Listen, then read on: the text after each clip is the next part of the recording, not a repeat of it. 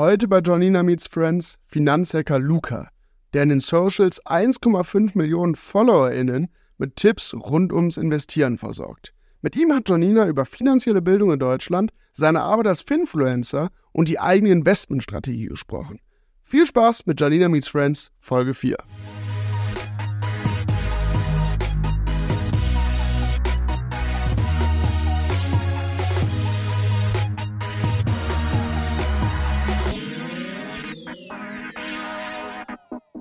Heute zu Gast bei mir Luca als Finanzhacker von Instagram und TikTok. Also viele kennen ihn bestimmt schon aus vielen tollen Tipps und Tricks, die man immer wieder auf Instagram und TikTok findet. Und ja, ich begrüße dich heute recht herzlich, Luca. Schön, dass du dir die Zeit nimmst, unseren Hörerinnen und Hörern ein bisschen was von dir und deiner Story zu erzählen. Und da würde ich erstmal jetzt an dich übergeben, dass du einmal erzählst, wer du bist und was du heute genau machst. Ja, sehr gerne. Vielen Dank erstmal für die Einladung, Jan ähm, freue mich hier zu sein. Genau, ich bin Luca, ich bin 25, komme aus Köln, komme ursprünglich aus dem Vertrieb und habe 2019 angefangen auf Social Media rund um das Thema Finanzen, Altersvorsorge, Geldanlage berichten und äh, genau, habe jetzt mittlerweile knapp 1,4 Millionen Abonnenten, plattformübergreifend und mache das Ganze auch hauptberuflich mittlerweile. Wow, also 1,4 Millionen Abonnenten. Ähm, da muss ich schon sagen, Hut ab. Ähm, da kann ich es total verstehen, wenn du wirklich sagst, okay, das ist jetzt mein Hauptberuf. Viele denken, glaube ich, immer so, okay, so ein bisschen Videocontent auf Instagram machen oder TikTok, da gehört nicht ganz so viel zu. Ich sehe es selber manchmal, ich wollte diese Aufgabe nie haben. Also da wirklich Hut ab.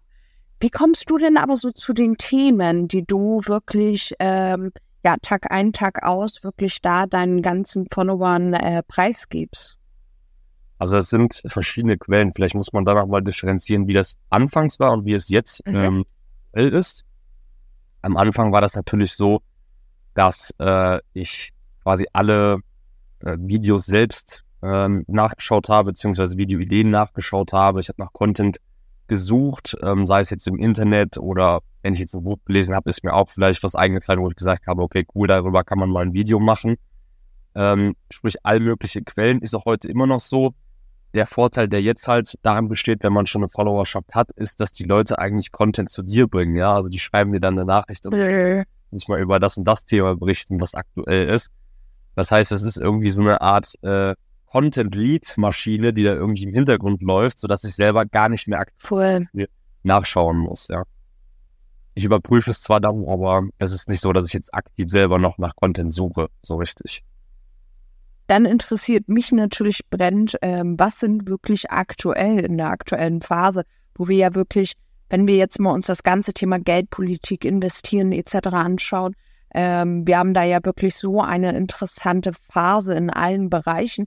Was sind denn heute die Bereiche, die die meisten Follower bei dir anfragen? Also ich würde sagen, dass sich ganz, ganz viel äh, um Politik dreht. Okay. Also jüngste Entscheidungen beispielsweise, hey, kannst du mal ein Video machen über äh, die Elterngeld-Thematik, ähm, aber auch so Sachen wie Inflation und so weiter. Wo wird das hinführen, auch noch die kommenden zwei, drei Jahre? Das sind Themen, die die Menschen beschäftigen. Und man muss sagen, oder ich muss sagen, ich weiß nicht, wie es bei anderen ist, aber ich merke schon, dass die Leute extrem unzufrieden sind mit der aktuellen Politik. Also so hatte ich es noch nie ähm, mitbekommen und jetzt aktuell ist das wirklich sehr, sehr heftig. Was da auch in den Kommentaren teilweise, wenn man dann irgendwie ein Video macht, äh, wo dann halt irgendwas Politisches besprochen wird, irgendeine Änderung oder sonst was, ähm, ist Wahnsinn, echt. Also die Leute zerreißen die Politik aktuell. Ja, ähm, also ich kann das, äh, ich würde auch äh, wahrscheinlich viele Kommentare dazu schreiben. Ich versuche mich immer im Internet da total zurückzuhalten, weil ähm, ja, wie soll ich sagen, also ähm, man beobachtet halt wirklich, dass wir in vielen Bereichen in die falsche Richtung laufen, ähm, wo wir sonst immer über andere Länder wirklich geredet haben, wo ich so denke, hey, wir machen genau das gleiche in Deutschland. Ähm, dementsprechend, ich sehe es ja bei uns in der Immobilien- und Finanzierungsbranche ganz toll, ähm, dass halt wirklich das ganze Thema Eigenheim für viele Personen ungreifbar wird. Also das ist wirklich so ein Luftschloss. das, was jetzt irgendwie zehn Jahre für jeden gefühlt möglich war, ähm, ist jetzt mittlerweile so weit weg. Und ähm, das merke ich halt, dass da wirklich sehr viele sehr unzufrieden sind, dass da keine Unterstützung auch wirklich so von der Regierung kommt seitens, hey, wir entlasten euch mit Grunderwerbsteuer oder so.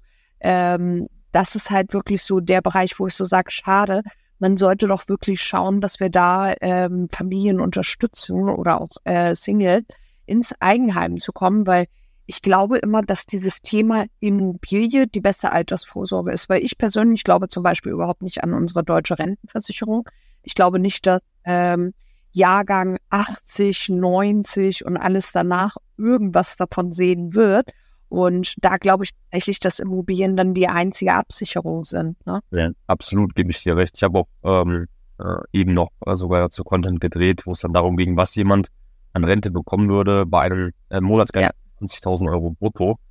Klar, da spielt dann die Beitragsbemessungsgrenze eine Rolle, aber äh, letztes Jahr war es so, dass man maximal 2,2 Rentenpunkte bekommen Richtig. konnte, was dann, äh, ich glaube, 82 Euro sind monatliche Rente.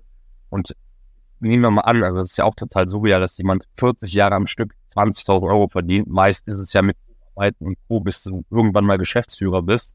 Aber selbst wenn du 40 Jahre lang 20.000 Euro pro Monat verdienst, hättest du irgendwie eine Rente, ja. ich glaube 3.280 Euro. Ja. ja. Und das sind dann netto 2, 3, ja. Inflation, ja. Niedrig. Also ich bin krass.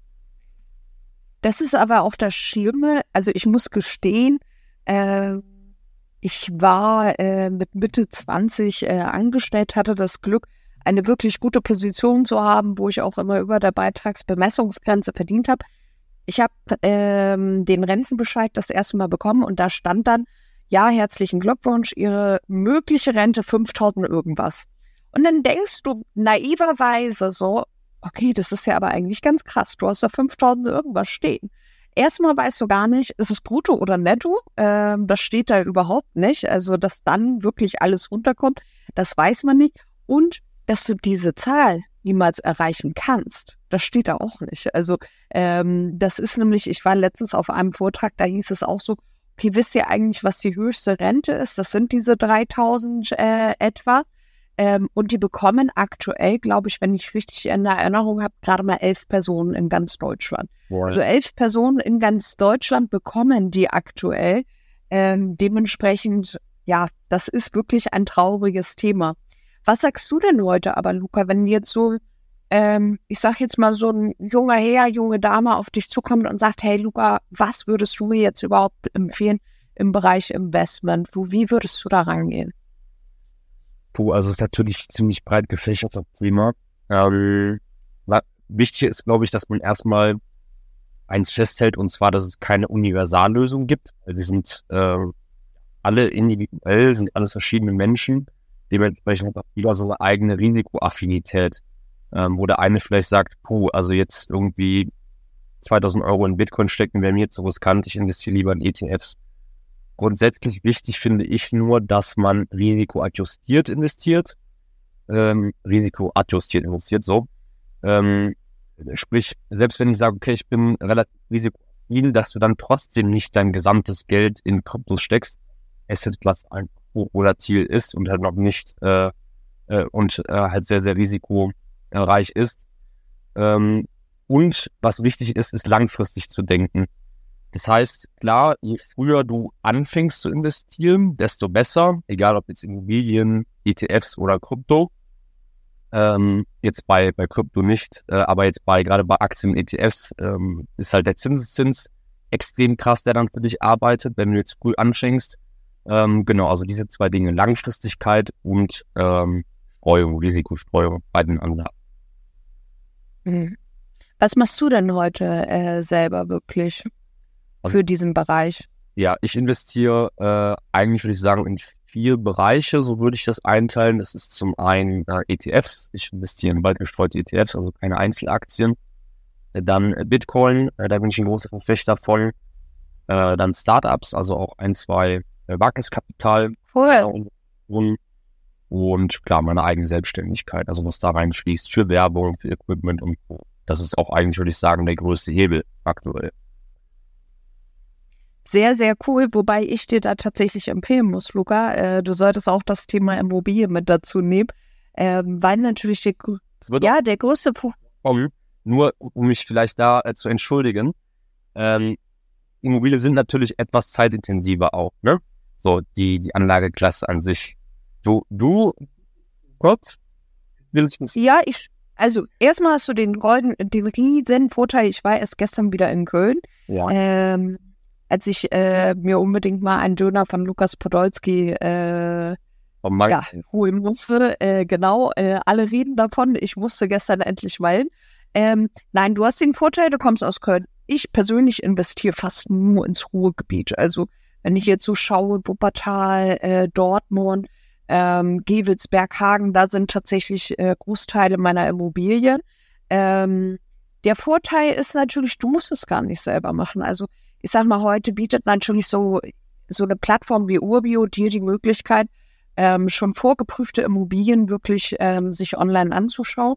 Und du kannst ja alles an Aufgaben weggeben. Also du kannst so eine Eigentumsverwaltung für 25 Euro dir dazu buchen, die halt wirklich jegliche äh, Neuvermietung macht, die Kommunikation mit den Mietern, die Unterlagen für die Steuer etc. Also dementsprechend, du hast da eigentlich nicht den großen Zeitaufwand. Und was ja der größte Vorteil ist, es ist jemand, der sich mit beteiligt an deinem Sparvermögen. Also dein Mieter, deine Mieterin, die ja wirklich sagen, hey, ähm, ich bezahle jetzt meine 550 Euro kalt.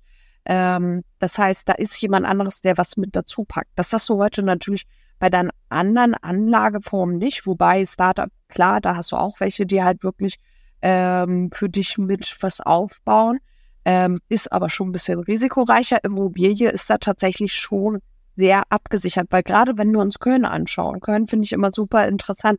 Kölner Altstadt war früher so verrufen, da wollte keiner diese Mehrfamilienhäuser kaufen. Ich denke mir immer, schade, hätte ich damals gekauft. Damals kostete der Quadratmeter irgendwie 1800 Euro. Ähm, heute liegst du da eher bei 6000 Euro den Quadratmeter. Aber gerade im Ruhrgebiet hast du halt wirklich noch Standorte, wo du für 2000 Euro den Quadratmeter einkaufen kannst. Und machen wir uns jetzt nichts vor, aufgrund der gestiegenen Baukosten etc. gibt es nicht mehr die Möglichkeit, einen Neubau für 2000 Euro den Quadratmeter herzustellen. Also irgendwann wird dieses ganze Thema Bestand immer teurer, einfach weil der Neubau viel zu teuer ist. Nee, nee also ich gebe dir grundsätzlich recht, Immobilien werden auch in Zukunft ähm, bei mir kommen. Ich glaube auch, wie du sagst, dass es ja wirklich gibt, das Ganze einfach ja. weniger denke ich halt schon, dass Immobilien dennoch als Assetklasse etwas äh, aufwendiger sind vom Zeitinvest als jetzt zum Beispiel Aktien. Ähm, selbst wenn du da relativ viel outsourced, aber ich bin voll bei dir. Also Immobilien sind eine tolle Assetklasse, die man auf jeden Fall auch im Portfolio haben sollte. Das wird noch kommen. Okay, also da meldest du dich dann definitiv bei mir, Luca. Was würdest du denn heute aber anders machen, wenn du jetzt nochmal, jetzt bist du 25, also da wirklich nochmal Hut ab, dass du mit 25 schon dieses finanzielle Mindset hast, weil ich finde immer, egal, also jeder kann alles erreichen. Du musst halt einfach finanziellen Mindset haben, meiner Meinung nach. Und mh, hm, gut, wenn ich jetzt noch mal so 20 Jahre vielleicht zurückdenke, da gab es das ja alles gar nicht, diese kostenlose finanzielle Bildung, weil im Grunde genommen bist du ja wirklich ein Bildungsträger auf Instagram, muss man ganz klar sagen, ähm, was du da wirklich äh, den Leuten kostenlos auch übergibst. Aber was würdest du nochmal anders machen, wenn du jetzt 21 wärst? Uh, ich würde mich nicht so viel stressen. Okay. Ähm, In welchen Bereichen jetzt genau? Äh, generell, also ich bin von Grund auf, würde ich sagen, ein recht ungeduldiger Typ und ich habe mhm. oder bin immer davon ausgegangen, dass Ungeduld eine Riesenstärke ist. Ähm, heute denke ich ein bisschen differenzierter darüber. Ungeduld kann eine Stärke sein, aber ich glaube, dass Geduld noch eine größere Stärke ist. Und äh, ich habe mich oftmals gestresst und hatte entsprechend dann Kopfschmerzen und habe mir selber Druck gemacht, und letztendlich leidet darunter auch die Performance, egal in welchem Bereich, ob es jetzt im Beruf ist, bei den Investments oder auch, weiß ich nicht, der Partnerin. Ähm, ich glaube, dass du nur fundierte Entscheidungen treffen kannst, egal in welchem Bereich, wenn du einen freien Kopf hast, ein, ein, ein ruhiges Mindset mhm. hast. Und ähm, genau, deshalb würde ich mir raten, vor vier Jahren, stress dich nicht so sehr, es kommt alles zu seiner Zeit. Hättest du auch schon früher damit gestartet, das wirklich groß zu ziehen, so dein, ähm, ich sag jetzt mal, Influencer oder Finfluencer-Dasein? Ähm, ich habe ja schon relativ früh angefangen, und zwar 2019. Ähm, und da war das eigentlich, ja, also wirklich komplett am Anfang. Ich glaube, noch früher, äh, da gab's eigentlich nicht viel. Seit Ah, okay. YouTube Finanzfluss, der war schon ja, 2015 oder so, aber ähm, abgesehen davon auf Insta und Co., da war noch, noch gar nichts eigentlich in die Richtung. Cool. Was würdest du denn jetzt heute, mal angenommen, äh, dein kleiner Bruder oder deine kleine Schwester würde zu dir kommen und würde sagen, Luca, was empfiehlst du mir für den Bereich äh, investieren, wirklich als weitere Bildungsmaßnahme? Was würdest du da empfehlen? Bücher, Accounts, ähm, Podcast? Genau, also ich würde ähm, alles mitnehmen, was geht. Ähm, äh, quasi Bücher auf jeden Fall. Das ist für mich immer noch die beste äh, Quelle, um Wissen zu beziehen, einfach, weil sich das total einprägt. Dann Podcasts, wenn du unterwegs bist, weiß ich nicht, mit dem Fahrrad, mit dem Auto, anstatt Musik zu hören, ja, baller dir einen Podcast rein, äh, super wertvoll. Und logischerweise auch sowas wie Seminare, Webinare und Co. ist auch eine coole Möglichkeit. Also ich würde überall, wo ich Wissen herkriegen kann, würde ich alles nutzen. Gibt es da spezielle Webinare, wo du sagst, hey, die sind super, kann ich nur empfehlen, habe ich selber schon besucht? Also ich kann zum Beispiel von äh, zwei Kumpels von mir, äh, von Teaching Finance, die machen immer äh, Mhm. Webinare, auch gratis, äh, die kann ich empfehlen. Da geht's dann eher in die Richtung ähm, Börse und, und Kapitalmarkt. Ähm, Bücher gibt's auch einen Haufen ähm, von den Büchern erstmal rund um Mindset, sowas wie Richard Pudet, ich glaube für den Mhm. super geeignet. Und dann, wenn es äh, eher in Richtung Investieren geht, zum Beispiel von Gerd Kommer, Souverän investieren, mit Indexfonds und ETFs, das ist ein tolles Buch. Je nachdem, in welcher, in welchem Bereich man sich bewegen möchte. Ähm, gibt schon einige coole Möglichkeiten und Podcasts, würde ich sagen, Finanzfluss ist super. Ich höre aber auch gerne amerikanische Podcasts. Ähm, genau. Gibt's einen Haufen, ja, muss man sich einfach mal so ein bisschen reinfuchsen. Ja, bei den Amerikanern fange ich auch gerade an, mich wirklich ähm, durchzuhören, weil ich tatsächlich die Einstellung von Amis nochmal viel interessanter finde. Dieses, wie feiere ich jemanden dafür, wenn er Erfolg hat? Wie gönne ich es jemanden? Und wie versuche ich vielleicht auch gewisse Konzepte irgendwo zu kopieren oder zu übernehmen und so weiter? Finde ich total spannend. Ähm, Habe ich letztens nämlich auch empfohlen bekommen.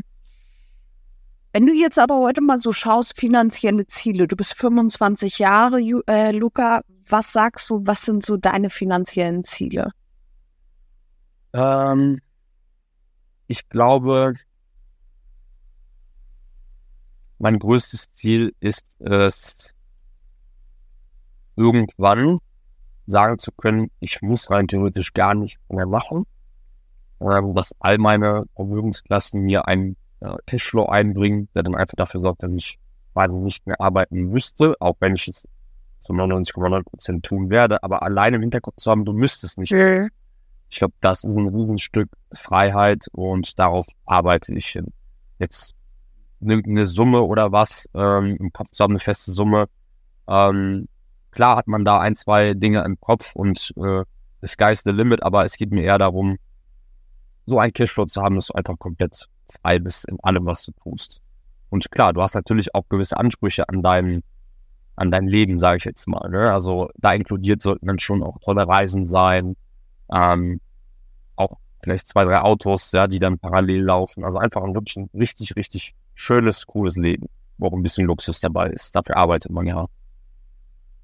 Definitiv.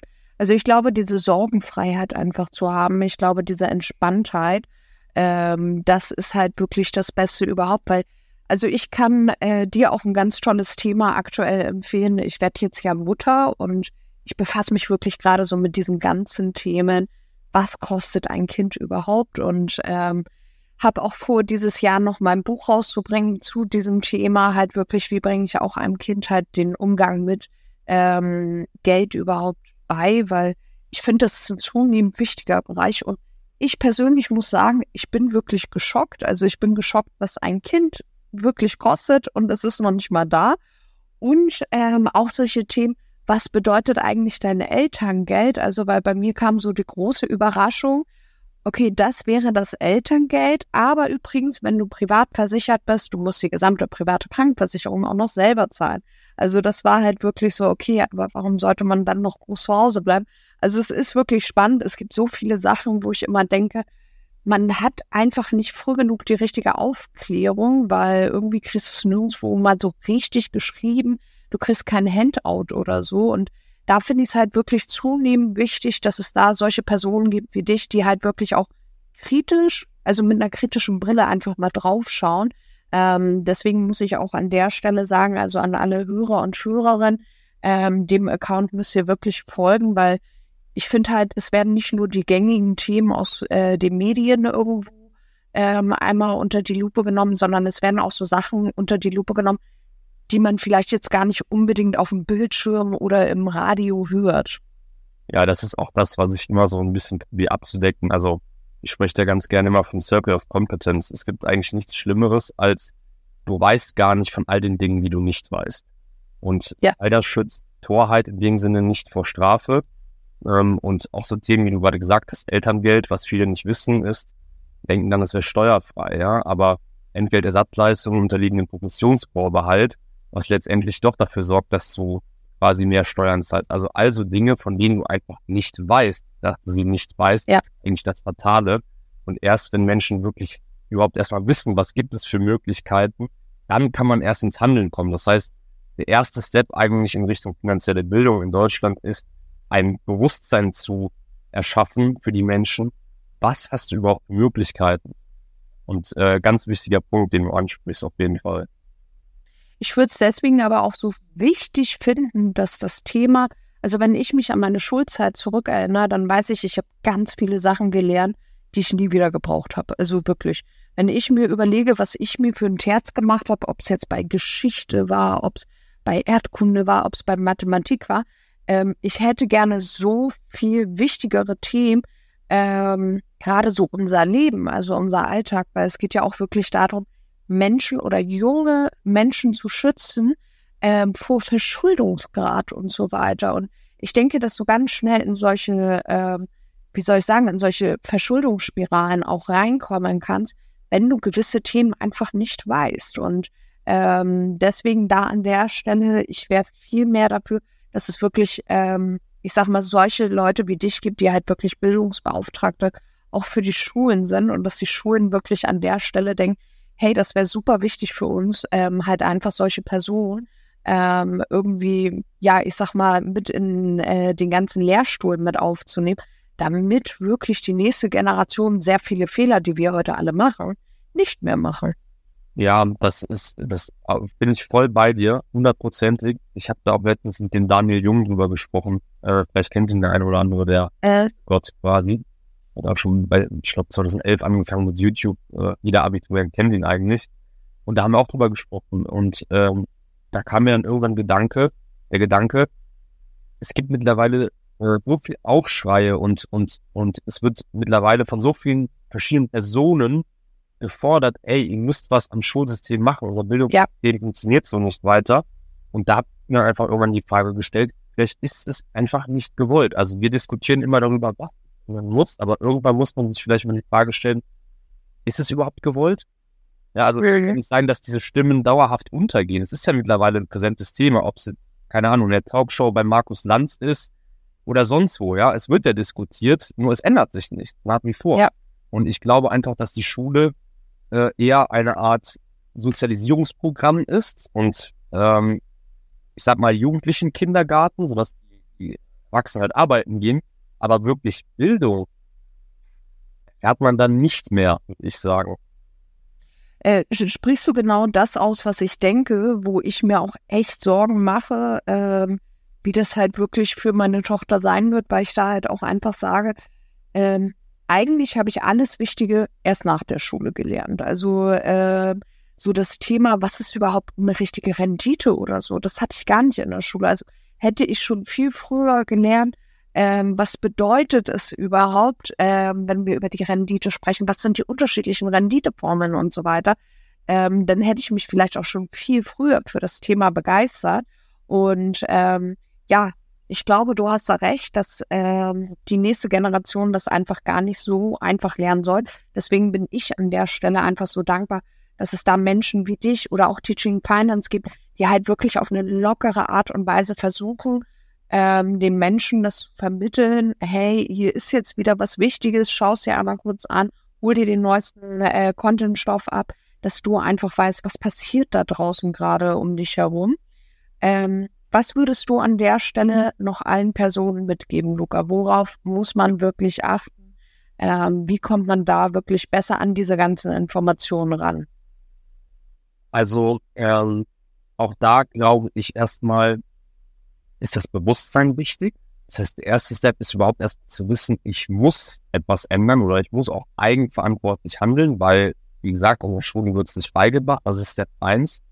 Und Step 2 und Step 3, und da gehe ich äh, gerne auf die meiner Meinung nach äh, wichtigsten Skills heute ein, ist Informationsbeschaffung und Informationsverarbeitung. Das sind die allerwichtigsten Skills geworden, gerade wenn es jetzt noch um äh, in Richtung äh, künstliche Intelligenz und, und Deepfakes und so weiter geht. Also die richtigen Informationen erstmal zu holen. Es gibt im Internet einen Haufen von ähm, äh, Finanzinfluencern, Meinungsmachern, ähm, Wissensseiten, ja, aber erstmal zu gucken, zu filtern, okay, wer sagt mir da überhaupt etwas?